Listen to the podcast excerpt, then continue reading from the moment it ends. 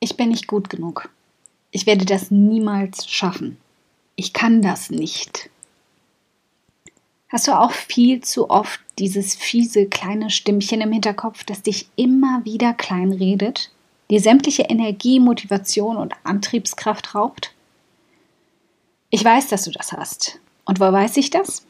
Weil wir alle es haben.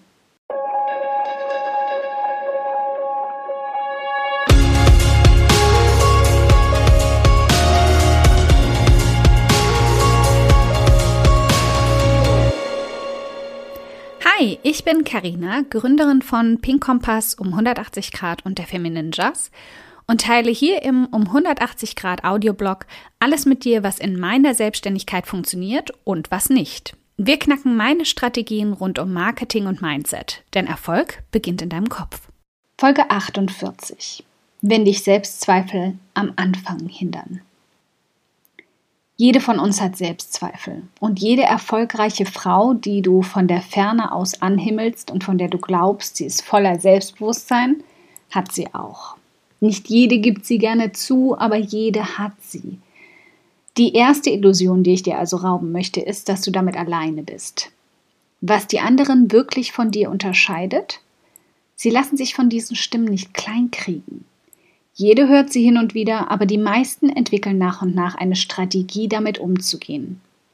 Die zweite Illusion, die ich dir also heute rauben kann, du wirst sie auch niemals ganz loswerden.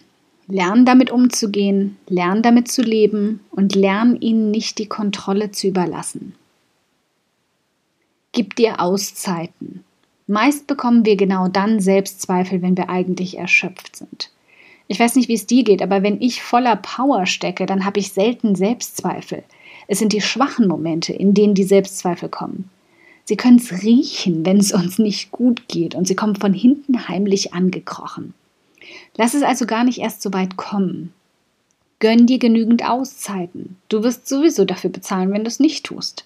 Und verabrede dich mit dir selbst. Streich dir feste Zeiten im Kalender an, in denen nur du zählst und die Dinge, die du liebst. Schau dir einen schönen Film an, mach's dir auf der Couch mit Popcorn gemütlich, telefonier mit deinen Freundinnen, gönn dir ein bisschen Wellness in der Badewanne oder mach eine Runde Yoga, was auch immer dich glücklich macht, aber tu es. Keine Ausreden, keine wichtigen, muss ich jetzt ganz schnell noch machen. Auszeit, jetzt. Schaff dir einen Kreis von Backup-Fightern. Genauso wie jede von uns die Selbstzweifel in sich trägt, hat auch jede mindestens einen Menschen in ihrem Leben, der bedingungslos an sie glaubt. Die Person, die dir schon immer sagt, dass du endlich starten sollst. Die Person, die stolz jedem erzählt, was du machst und was du vorhast. Die Person, die immer begeistert zuhört, wenn du erzählst, was du als nächstes aufbauen willst. Die Person, die an dich glaubt. Manche von uns haben ein paar davon, manche nur eine einzelne, aber das spielt gar keine Rolle. Wichtig ist, dass du dich in schwachen Momenten an sie wenden kannst, ihr dein Herz ausschütten kannst und sie all deine Selbstzweifel mit einer einzigen Handbewegung wegwischen wird, weil sie dich kennt und weiß, dass du es kannst. Und das kannst du auch verdammt nochmal. Allerdings solltest du dich auch von Beginn an mit Menschen umgeben, die ähnliche Träume haben wie du. Such dir Gruppen, Gleichgesinnte und Frauen, die ähnliches erleben und erlebt haben. Das ist mehr wert, als ich es beschreiben kann. Fake it till you make it. Ein Geheimnis? Fast jede erfolgreiche Frau hat anfangs eine gute Portion Schauspielkunst hingelegt.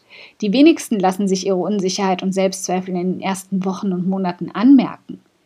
Ich habe das komplette erste Jahr wohl absolutes Selbstvertrauen ausgestrahlt und mich dabei eigentlich jeden Tag scheitern sehen.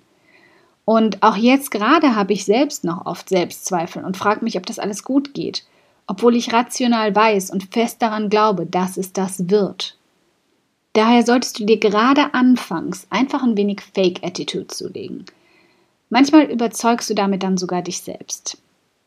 Kleiner Fake-Tipp: So albern es sich anfangs anfühlen mag, solltest du dich jeden Abend vor den Spiegel setzen und dir selbst sagen, dass du es schaffen kannst. Dein Gehirn will ausgetrickst werden und es kapiert nicht, dass dir das das eigene Spiegelbild sagt, sondern glaubt, die Bestätigung kommt von außen. Das ist reine Psychologie, aber sie funktioniert. Erinnere dich daran, warum du angefangen hast. Schreib dir auf einen großen Zettel, warum du angefangen hast, warum du an diesen Punkt ankommen willst, den du dir gesetzt hast und was du unbedingt umsetzen willst. Das eigene Ziel hat eine Motivationskraft wie kaum etwas anderes. Deshalb ist es umso wichtiger, gleich zu Beginn sein eigenes Warum klar zu definieren. Und nun fühlst du dich schon ein bisschen bestärkter mit diesen Tipps? Vergiss nicht, dass auch das Selbstbewusstsein ein Muskel ist, der zunächst langsam aufgebaut und danach regelmäßig trainiert werden muss, damit er stark bleibt. Erschaff dir die richtigen Gewohnheiten und Maßnahmen, um dein Selbstwertgefühl zu stärken und deine Selbstzweifel immer weiter in den Hintergrund zu schieben. Welche Gewohnheiten nutzt du also ab jetzt? Sag es mir wie immer im Kommentarbereich unter dem Artikel zu dieser Folge und ich bin deine ganz persönliche Cheerleaderin darin. Versprochen. Ein dickes Dankeschön, dass du heute beim um 180 Grad Audioblog dabei warst.